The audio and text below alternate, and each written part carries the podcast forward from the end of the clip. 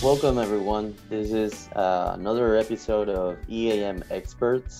Um, today, with us, we have Terrence O'Hanlon. He's going to be speaking about uh, how mobility can drive asset management success.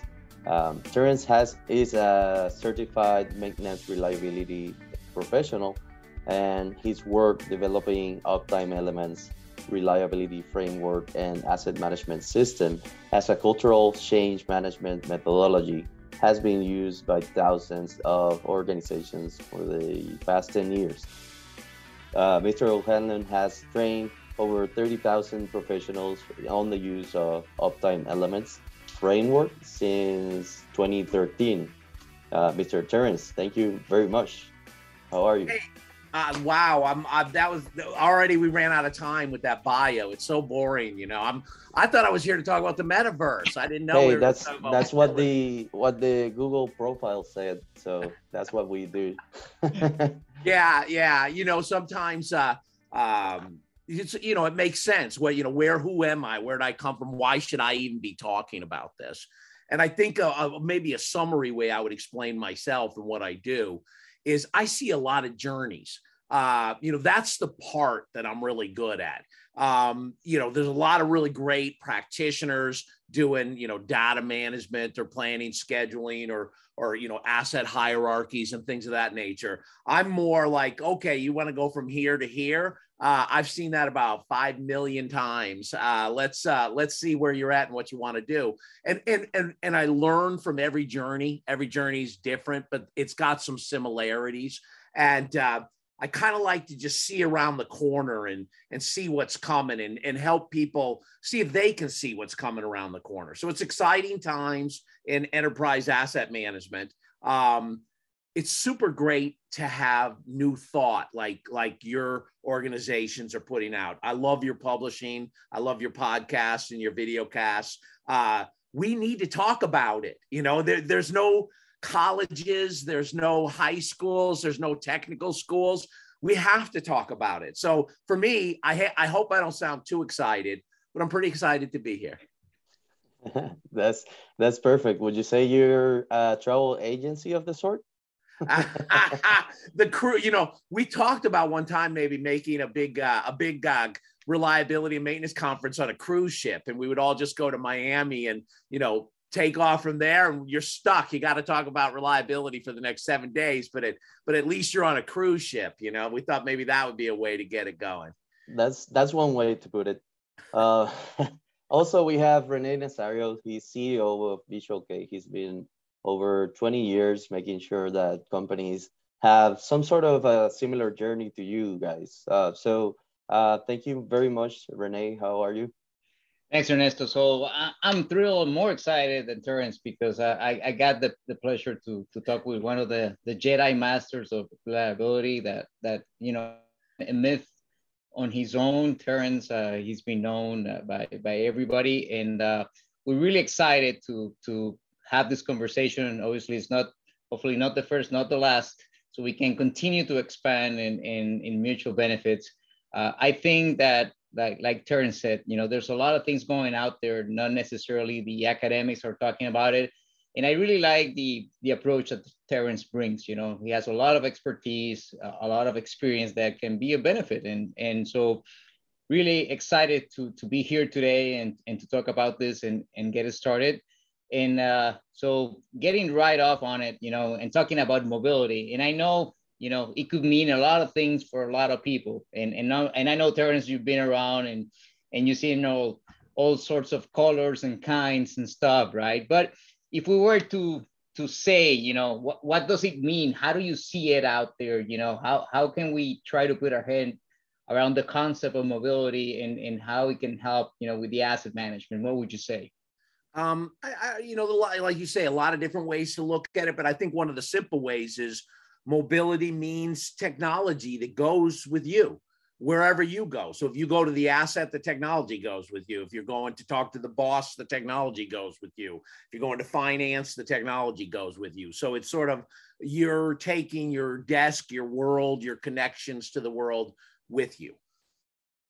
Super, super. And I know that, you know, if you're taking it with you, right? There's there's there's a connection there. There's a connected, you know, uh, worker now. And and how would you say, or what have you seen that you know that connection or that ability to bring the technology with you? How how can it it help improve the maintenance, right? So so how does it make it better or easier or more reliable, or you know how, how does it help? I mean, think about it. I mean, it, it, you know, it's astonishing, really. Our this time that we're in right now, just because of what you just said, because of the connection, uh, because the the connection that's available to us, we now can um, have decisions based on data and domain expertise. Whereas before we were sort of having to have just domain expertise. And the domain expert was never to be questioned. Uh, you know don't you hoped they had data but most of the time you kind of knew that they didn't have data.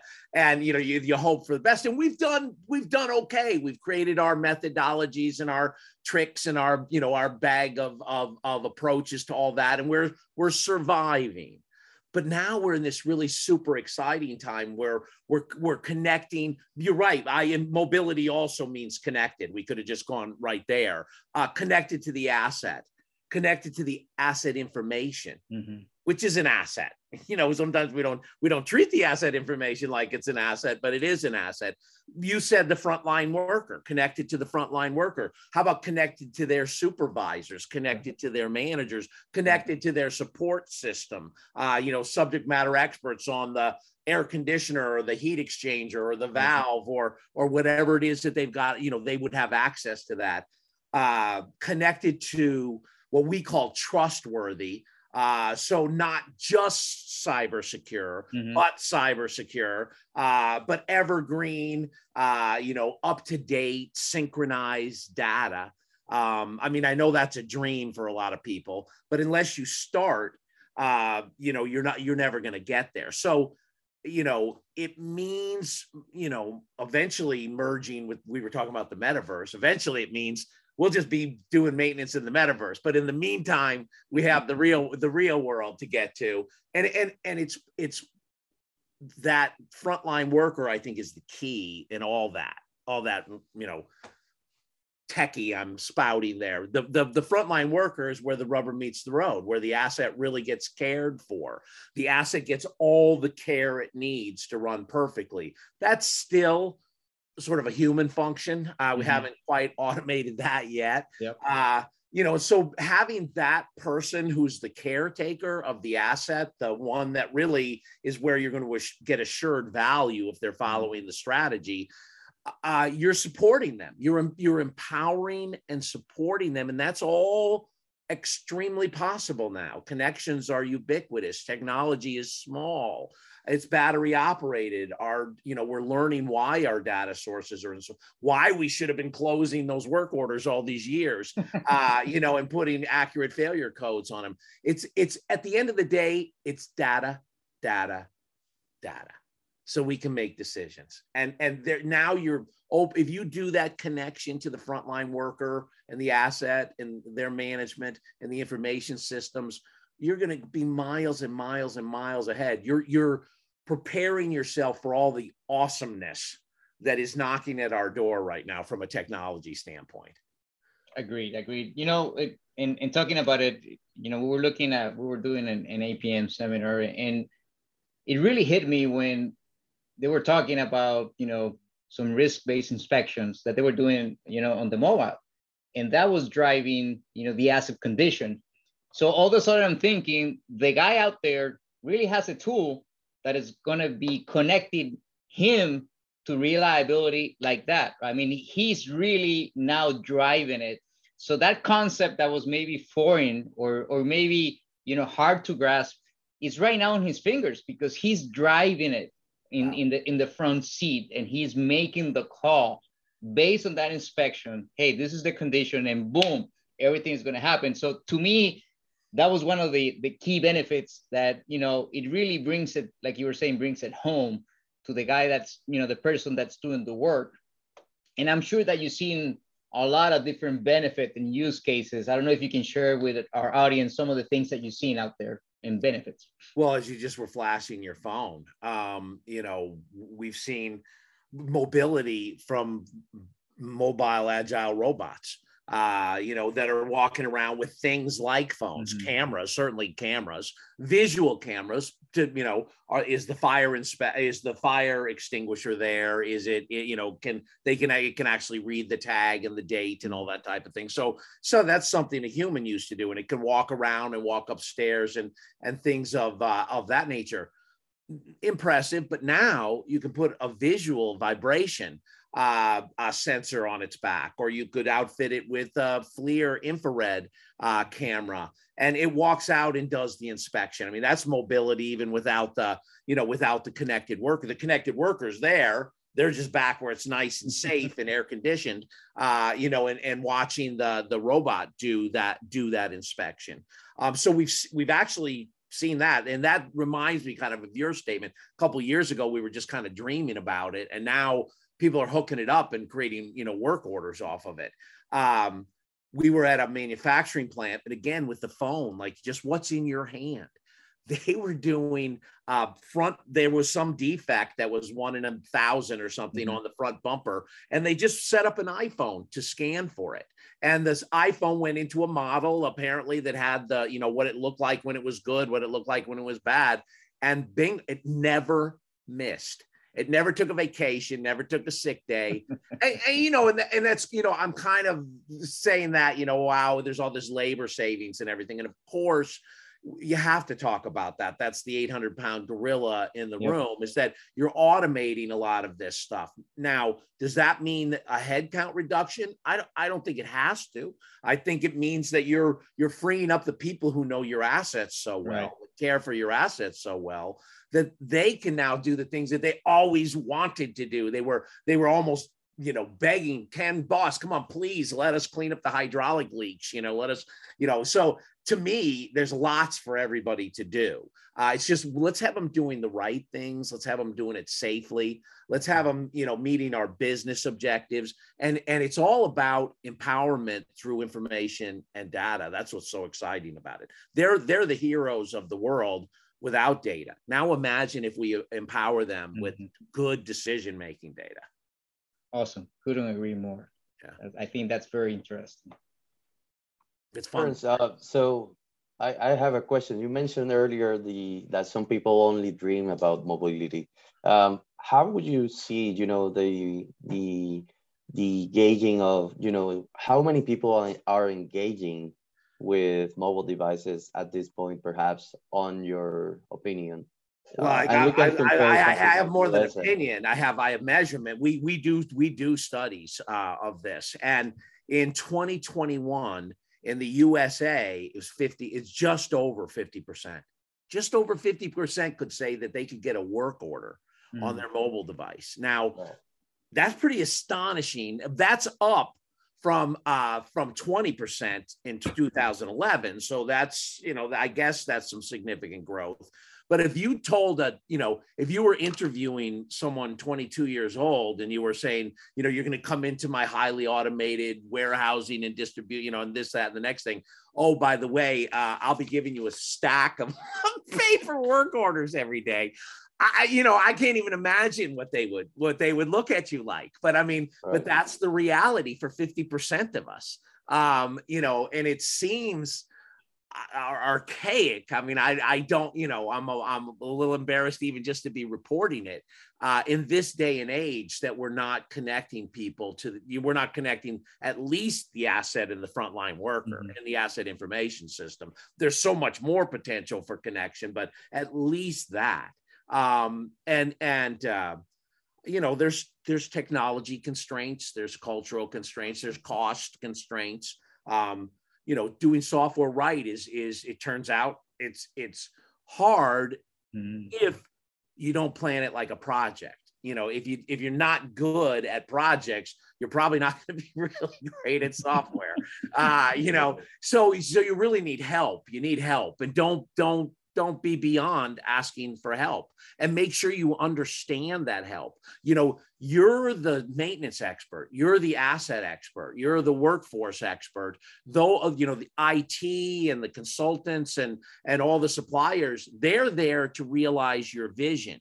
what you have to be smart enough to do is be able to write your vision down on a couple of pages, uh, you know, so that they can they can know what the business requirements are. They can know what you're trying to do. But you have to slow down a little bit and really understand the business that you're in and be able to describe it because the the support systems uh, for EAM you can do you can go to Mars. I mean, you can do anything you want to do. There's nothing you can't do, but you need to be able to know how to ask for it and and within a you know within your budget.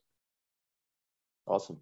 Um, so I would ask you this: um, Why does it matter, right? Um, there's a comparison between you know having those big papers and all that, um, and obviously it's more comfortable. But why should it be uh, this the new way to do things?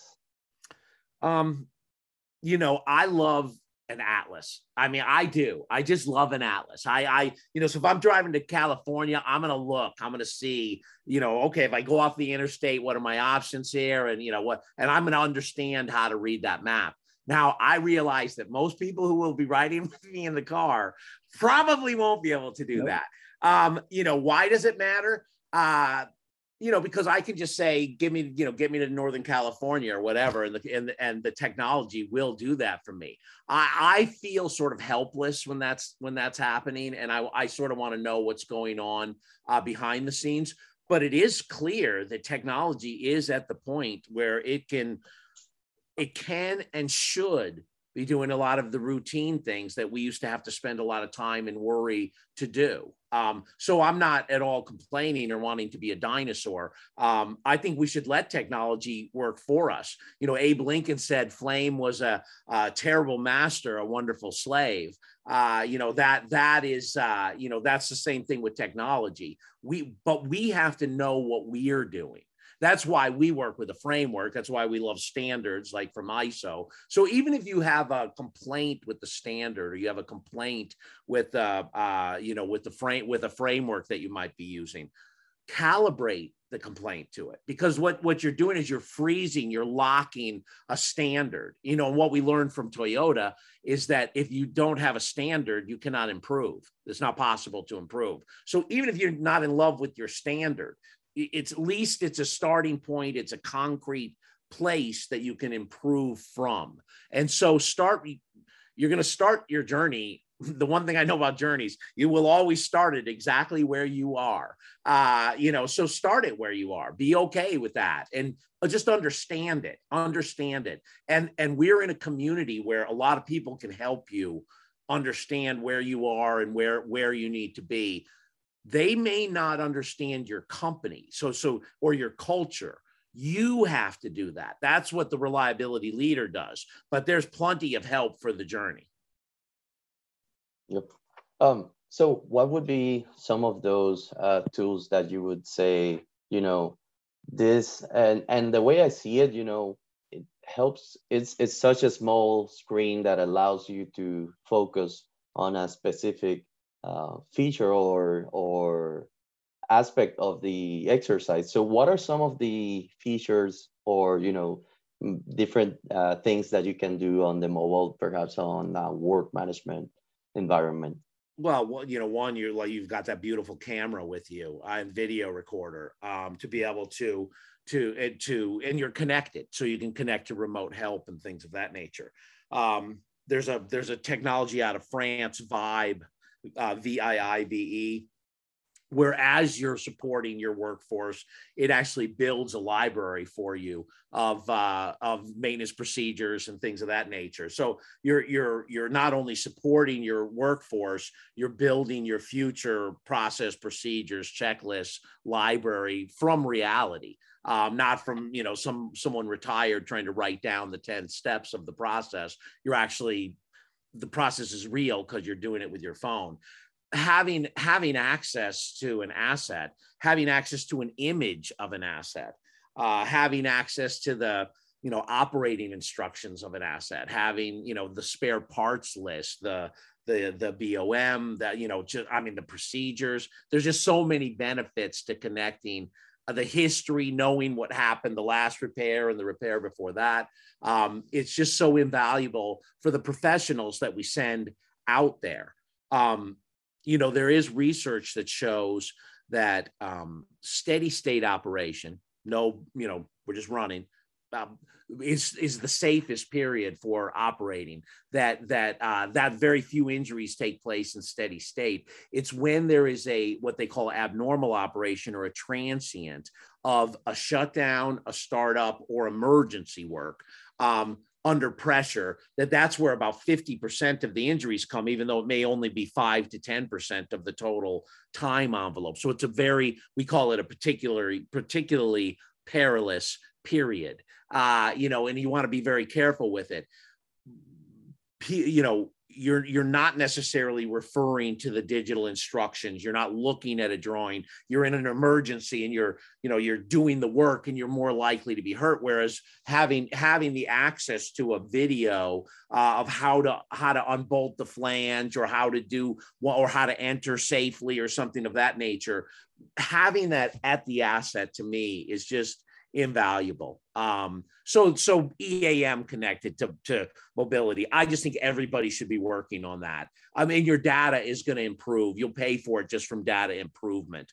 Um, uh, but they're they're you know Boston. We work with Boston Dynamics. I know they're in your world also. They have a mobile robot that's quite easy to train. I can learn to be a, a robot trainer in you know one day, and it can do useful functions uh, for inspection for me. Um, there's there's workforce training and uh, training and support are also big i guess for for mobility as well. But but i don't want to lose track. It's data data data. At the end of the day it's because you're a you, you, one of your best sensors is your frontline workforce. And to not outfit them with instantaneous ways to input data for what they're seeing and they're smelling and they're hearing uh, you're crazy. Go you know hook them up instantly. Go hook them yeah. up now I, I, I think you've hit a couple of points there that I definitely agree. This is obviously a journey. You start where you are, and you know it doesn't matter uh, what or how much you gather, as most as as long as you're starting to gather that data, right? And and as long as you're getting to a point where you can measure how how you're doing, and then from there you can decide, okay, so I need more data, right? I need to get to that next point but you started somewhere and you're starting to gather that data. No, Ernesto, yes. I, I think it's so important because you know what you're really talking about is it's real. You know, it's real for look, I just did this little bit and it was really valuable for the business. Imagine if I did this bit, you know, at scale or I did this bit times a hundred, uh, you know, what the value is. So I like I like that because it is change. Uh, you know, so you know, the way that you're you're presenting it is that uh, we can, you know, everyone's going to, whenever there's change, there's doubt. Uh, and the more we can use data to uh, illuminate that there's no reason for the doubt, uh, the better off. We get more people joining us on the journey. We have their we have their uh, uh, efforts uh, lifting us. Yep. I, I think it's really interesting, and and and I think we answered this, but you, you'd be surprised, Terrence, the the amount of times that we get asked, "Hey, is it really necessary for me to give a mobile device, you know, to my technicians? Is, is it, you know, is it a distraction? You know, are they going to be doing something else instead of working, you know, and, and, and we get those questions. Uh, what would be your advice to those folks that, that are questioning whether it's the right thing to do or not? Well, I'm, I, you know, I'm a, I'm a, I'm a, I'm a man of the people when it comes to the frontline workforce. So, uh, you know, I'm, I'm for give it to them and unlock it uh, you know, I'm I'm for let them check their Facebook because if you, you know, if you if the if, if daddy's checking, you know, little baby post, you know, mommy posting baby stuff, you know, you're they're not gonna they're never gonna drop that iPad. That iPad's gonna last three years.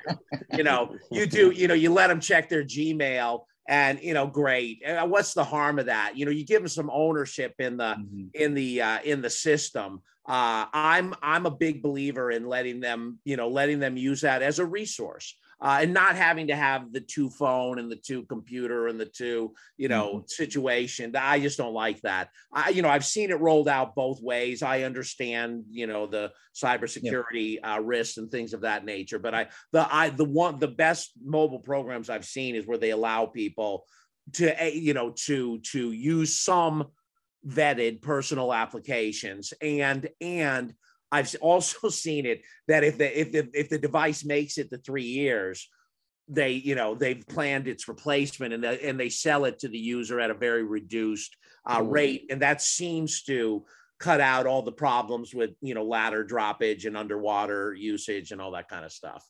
Yeah, it's interesting. I'll share a story with you. We we had a, a a user at a at a government facility that had to use the i you know the the system on the mobile, but she wasn't really wanted to change much. So uh, it, it was it was a hard you know sell to tell her to use it. But once we installed Candy Crush on her iPad, and she was able to do Candy Crush, and then do the inspections when she needed, problem solved. She was the happiest. We have a picture of her with the iPad and the mayor, right? And they're like, you know, happy, problem solved. She's a very happy mobile user. So like you said, I, I completely agree, Terrence. I, I think you, you have to make it work for them. And yes. and now with the yes. you know the great resignation, we, we have to value our folks more and give them the freedom and also give them the ability to do the right thing. And I'm sure if you measure it correctly, like you said, it, it's it's gonna happen, right? They're gonna take care of it people are generally good. You start with that. You know, people are generally good, and uh, you, you when when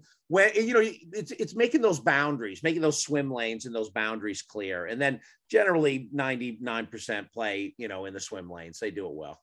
Agree, agreed. And and to start wrapping it up, I mean, what would you say, Terrence, that are you know some of the main challenges? If I am new to this, right? Let's say, hey, you know, I'm running this plant, I'm in charge I get my technicians, you know, I'm ready to roll it out. But I'm thinking, you know, what should I, you know, keep in mind? What are the main challenges regarding uh, a mobile asset, you know, strategy? As I go about it, what will be your recommendations and, and things to to think about? Well, it depends where you are on the polo field of sort of EAM maturity.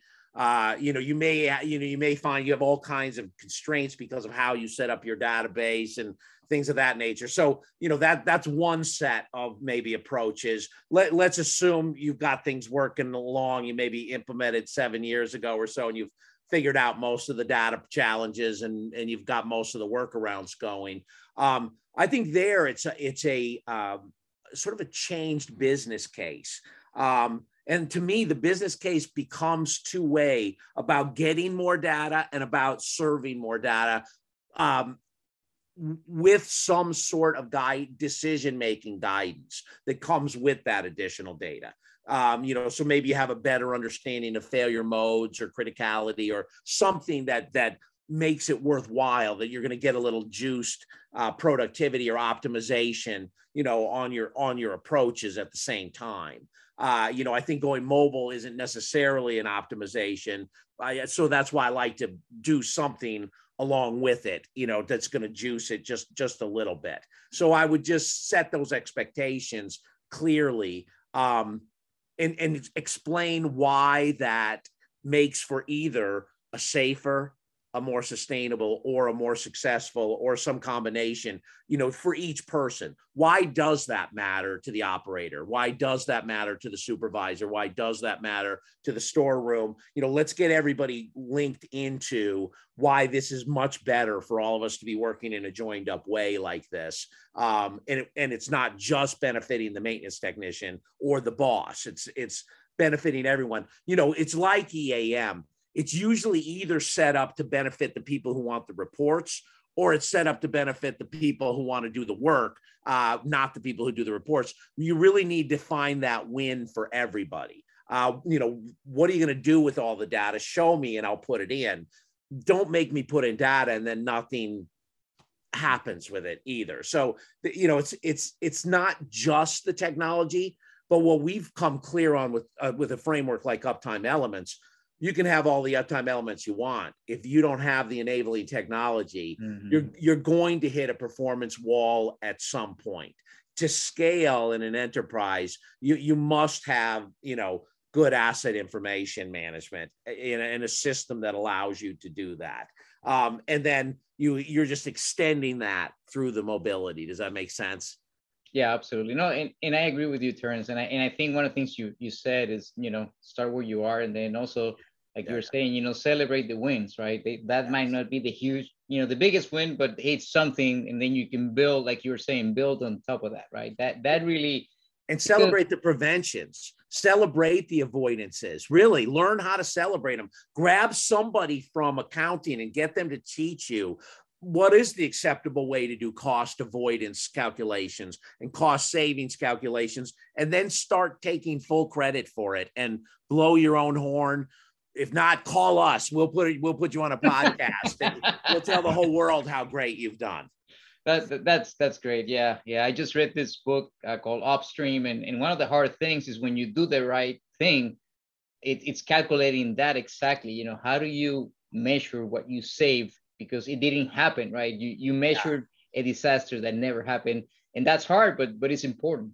Congratulations nothing happened today. You know no one no one tracks you no one tracks you down in the parking lot patting you on the back saying i'm going to put you in for a promotion. Nothing happened today. Thank you very much. Congratulations nothing broke. Everything's yeah. working fine. But it should be right? Should right be. Yeah, it's important it's important. We have to keep it up. And i know we're going to do another podcast uh Terrence, on on IMC and and the certifications and uptime and, and the oh, yeah, conference. But but if you want to give us some information on you know where you're headed in this year and, and things that are going on, it's always interesting to know because you know our, our customers are always eager to learn, eager to get certified, eager to know more. What what can you share with us? Uh, well, you know, uptime elements. Uh, it's basic reliability framework. It's a journey it's a journey system. It's a journey support system. It's a change management system. We're going a little deeper this year with um, what we just introduced this SDIPF curve. I have a I have a blast with Nowlan and Heap's original P to F curve. The SDIPF has nothing to do with what Nowlan and Heap eventually wanted to do with their work, but it, it works very well for my work. So I've absconded with their wonderful uh, P to F curve and and and do I do other things, unmentionable things that they never would have thought of. But it really is looking at the whole asset life and where the opportunity is to really leverage reliability and availability uh, and then to understand the supportability you need once that asset's out in the real world, we're often very aggressive in our assumption of the supportability that will be available to us. It's often much less than what's actually available to us to really gain the results that we want. So we're we're, we, I guess at the end of the day, we're standing in the questions of why we just don't have reliability as a steady state.